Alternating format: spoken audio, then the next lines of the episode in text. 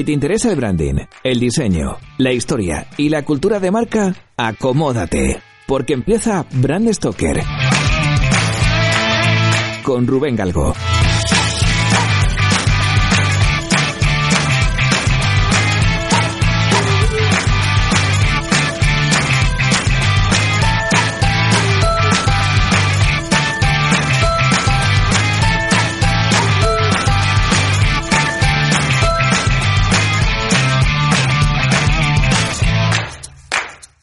¿Qué tal? Muy buenas amigos de Brand Stoker. Bienvenidos una semana más a un programa en el que voy a contaros el origen de una marca con historia. ¿Sabéis qué tienen en común la fiebre del oro, los frutos secos, la tuberculosis y un sastre judío con Google y dos caballos? Esta semana en Brand Stoker viajamos al salvaje oeste americano para conocer la historia de Levis y el origen de los vaqueros.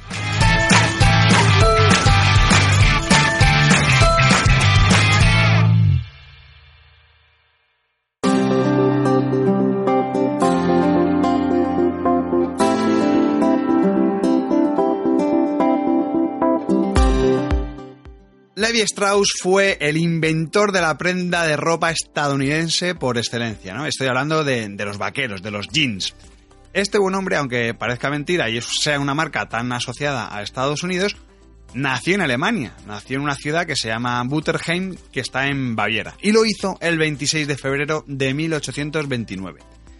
Este hombre, eh, pues bueno, cayó, nació en una familia judía que estaba formada por por su padre, Hirsch Strauss, y su segunda esposa, Rebecca Haas Strauss.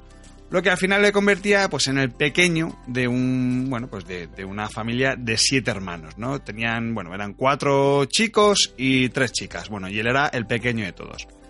Dos años después de que su padre falleciera por tuberculosis en el año 1846, Levi y sus hermanas se fueron a Estados Unidos, se fueron a, Nueva York, emigraron allí porque allí estaban sus hermanos, sus dos hermanos mayores, que eran dueños de una empresa mayorista de productos secos llamada J. Strauss Brothers.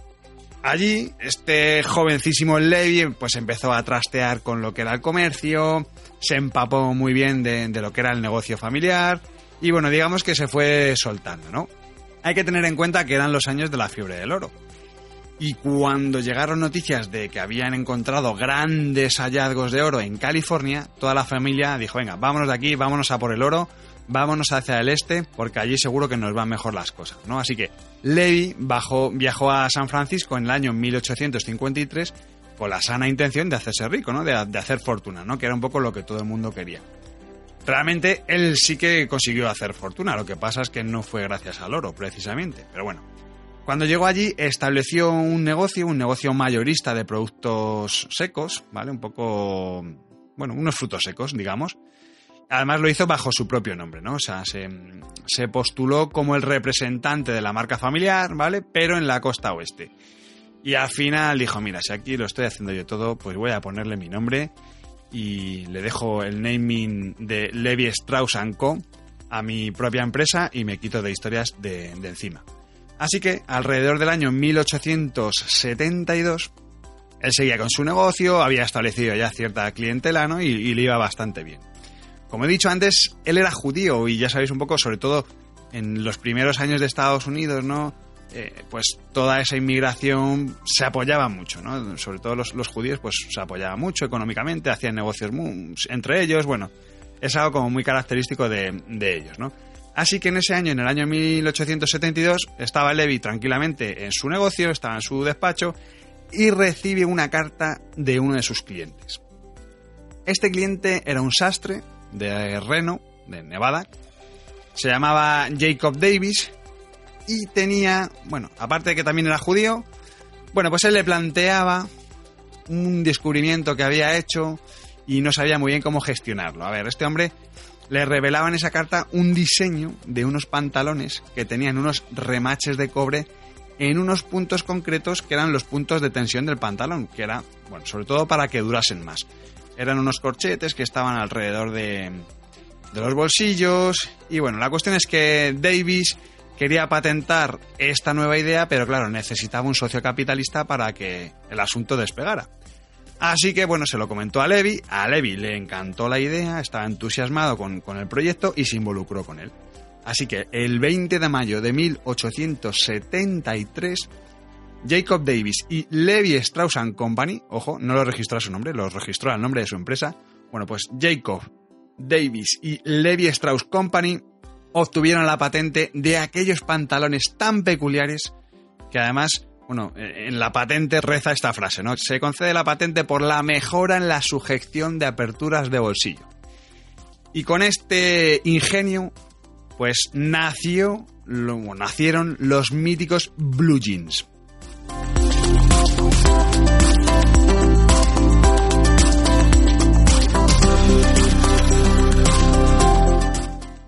Hay que tener en cuenta que las condiciones de trabajo de los mineros, los rancheros, la gente del campo, ¿no? Pues eran condiciones muy duras, ¿no? Y los pantalones típicos de algodón, que eran los que tenía todo el mundo, pues duraban poco, pues no aguantaban bien a las inclemencias del trabajo, eh, sobre todo además se rompían porque la gente se metía pues las herramientas en los bolsillos, eh, bueno, al final no aguantaba mucho, ¿no? Tenían muy mala calidad, la tela pues se terminaba rajando, así que el lienzo marrón de algodón y la mítica tela vaquera azul, ¿no? que es un poco el, icono de, estos, de los vaqueros, convirtieron a los blue jeans en los pantalones idóneos para los trabajos más severos. Llama la atención además que, claro, la gente a los pantalones los ha llamado de, de un montón de formas, desde levis, blue jeans, tejanos, vaqueros, pero hay algo que la gente no sabe y es que su nombre original, el nombre con el que Levis bautizó a aquellos vaqueros, fue XX. Sí, como acabáis de oír, XX. No sé si es XX o doble X, no sé cómo lo pronunciaría, pero bueno, que son dos X seguidas. Y también es verdad que si algo ha caracterizado a la marca Levis, sobre todo yo creo que a nivel global, pues ha sido su apuesta por el branding y esa idea de diferenciarse del resto, ¿no? De la competencia, ¿no? Y además lo lleva haciendo desde el año 1886. Este año, justamente este año, en el año 1886, fue cuando presentaron un logotipo, bueno, un, isólogo, ¿vale? Por, ser más exactos, que tenía dos caballos y de hecho además fue registrada con el naming Two Horse, es decir, em, mostraba estos dos caballos que estaban, uno miraba hacia la izquierda y el otro hacia la derecha, ¿no? Y entre medias intentaban romper un par de vaqueros Levis, ¿no? Un poco como simbolizando la fuerza de su ropa frente a la de la competencia. Esto además es un, una imagen que se puede ver incluso en recortes de cuero, pues en las piezas actualmente, ¿no? En los bolsillos, siempre suele, suele haber, sobre todo en las que son de corte más clásico, siempre aparece esta mítica imagen de la marca Levis, ¿no? Bueno, cuando la patente expiró, los competidores de todo el mundo empezaron a hacer, pues, pantalones con remaches. Así que mm, necesitaban otra vez mm, diferenciarse, ¿no? Entonces se pusieron a la búsqueda de recursos. Entonces, lo primero que hicieron fue utilizar una costura, una costura con forma arqueada en el diseño de los bolsillos traseros, que es que seguro que os lo visualizáis, ¿no? Estoy convencido de, de ello. Y luego agregaron el isólogo de los dos caballos.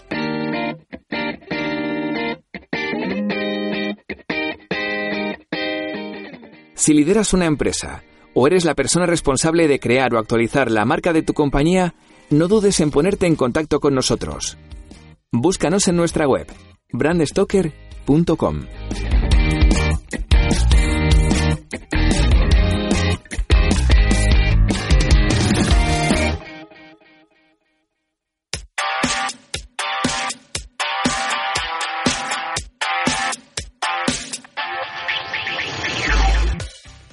En 1890, el bueno de Levy seguía involucrado en el día a día de la empresa hasta el punto que, bueno, reinventó la arquitectura de marcas de, su gama de productos, ¿no? Reinventó todo ese sistema de nombres.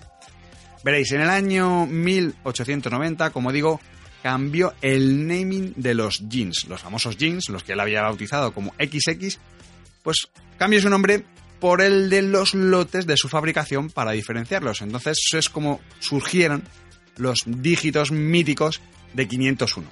Los Levis 501 empezaron a hacer historia y además fueron lucidos por todo el mundo, literalmente. Pero, pero, ya sabéis que siempre hay un pero. Desgraciadamente, Levi Strauss falleció el viernes 26 de septiembre del año 1902. Y tras él, pues sus sobrinos se incorporaron oficialmente a la gestión de la compañía. Levis, la verdad es que no paraba, pese a la desgracia. Unos años más tarde, en el año 1909, empezaron a comercializar los pantalones y chaquetas de color khaki, que además, eh, curiosamente, serían el germen de una marca que fundaron en el año 1986, que son los Dockers. Si recordáis esos pantalones de pinzas típicos, bueno, pues es una marca que pertenece y que fundó, de hecho, Levis Strauss. También si recordáis que mm, hace tiempo vimos en Brand Stoker el origen de este color, del color kaki, precisamente, cuando abordamos el origen de la marca Burberry, es decir, cuando abordamos la historia de la marca Burberry y el origen de la gabardina, eh, comentamos ese, bueno, pues ese detalle de cómo surge ese color, ¿no? De hecho, os invito a que eh, visitéis este podcast y esta entrada en nuestra página web porque está bastante chulo. Llama la atención precisamente que uno de los hallazgos que hizo Burberry en su día fue la incorporación de anillas en forma de T en su mítica trench coat en el año 1917. Y Levis hizo algo súper parecido, súper parecido años más tarde. Durante la década de los años 20 lo que hizo fue incorporar una especie de pasadores, bueno, una especie no, pasadores, hebillas, en la cintura de sus pantalones, ¿no? Así de esta forma lo que hacía era responder con diseño a una creciente necesidad por la moda práctica y, democrática, ¿no? Que además pues, tuvo que ver mucho con, ese periodo de entreguerras, ¿no? Que es algo también de lo que hablamos en ese artículo de, de Bram Stoker en, la marca Burberry. Igualmente, pasados por este artículo y pasados por el artículo actual de, de esta marca, de la marca Levis Strauss que tenemos en nuestra página web, porque hay imágenes súper, súper chulas y vídeos además muy chulos de todo lo que tiene que ver con, esta marca. Ya sabéis, entrad en brandstoker.com.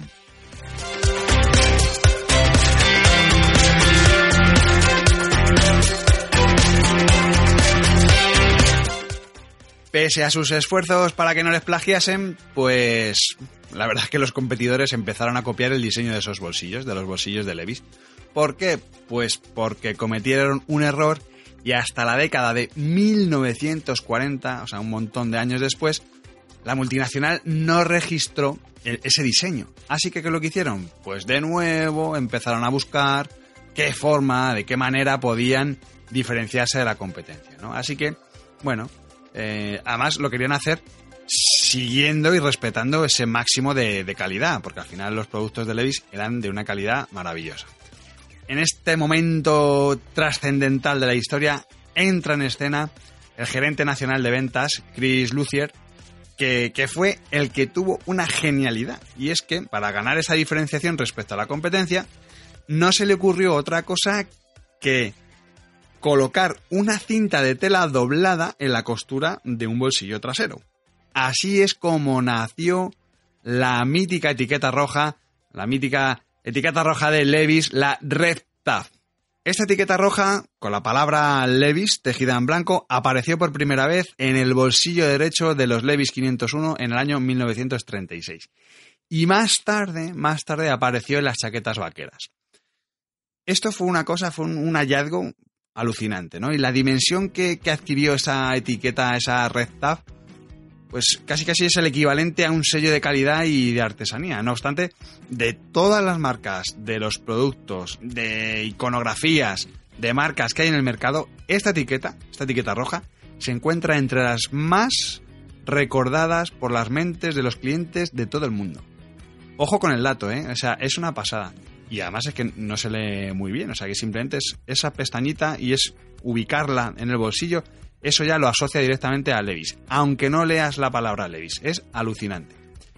Bueno, como esto además le funcionaba tan bien, Levis con esta etiqueta dio un pelotazo brutal de reconocimiento de marca y de impacto de marca, pues en el año 1967 rediseñaron la imagen corporativa de Levis para dejarla tal y como la conocemos en la actualidad. Es decir, una tipografía blanca, sin serifa, eh, en mayúsculas, salvo la E, que es en minúscula, aunque bueno, es verdad que la tipografía ha ido cambiando durante los años, ¿no? Pero bueno, básicamente esta estructura, además apoyada sobre una mancha roja, en forma de bolsillo arqueado, bueno, al final era una imagen que además se parecía muchísimo, o se asemejaba bastante a, esta etiqueta roja, ¿no? A esa red tag.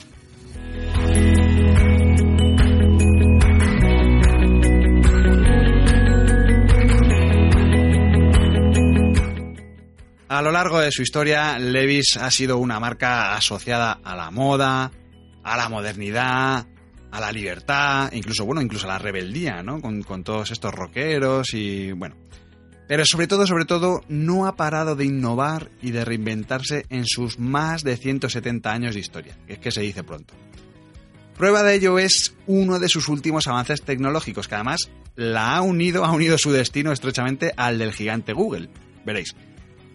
En el año 2017, ambas multinacionales, es decir, Google y Levis Strauss, sumaron esfuerzos para lanzar la Levis Commuter Tracker, que es una cazadora inteligente, ¿vale? O sea, al oro con la idea, una cazadora inteligente diseñada para el viajero urbano, es decir, para el tío que va en bici, el que va en moto, bueno. Esta cazadora está basada en una tecnología que se llama tecnología Jacquard, que te permite acceder a la música, a las llamadas y los mensajes de texto de tu móvil solamente con tocar tu manga.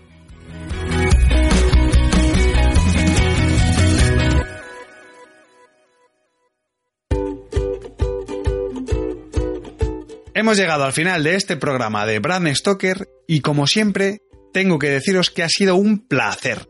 Pero antes de echar el cierre quiero recordaros que podéis seguirnos en Twitter, Facebook e Instagram, donde nos encontraréis con el usuario Brand Stoker. O si lo preferís, me podéis seguir a mí a través del usuario Crenecito.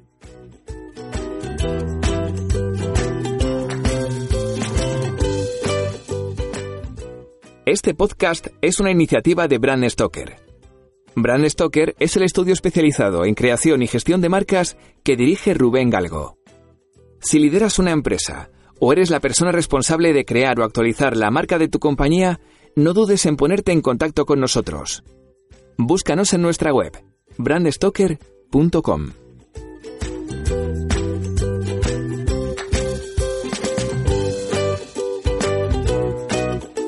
Por último, no olvidéis comentar este programa, darle a me gusta y compartirlo en vuestras redes sociales. Y si os habéis quedado con ganas de más, podéis escuchar más programas de Brand Stoker en las principales plataformas de podcast y sobre todo en brandstoker.com. Muchas gracias por estar ahí y recordad, como dijo Paul Rand, el diseño es simple. Por eso es tan complicado. Hasta el próximo programa. Chao.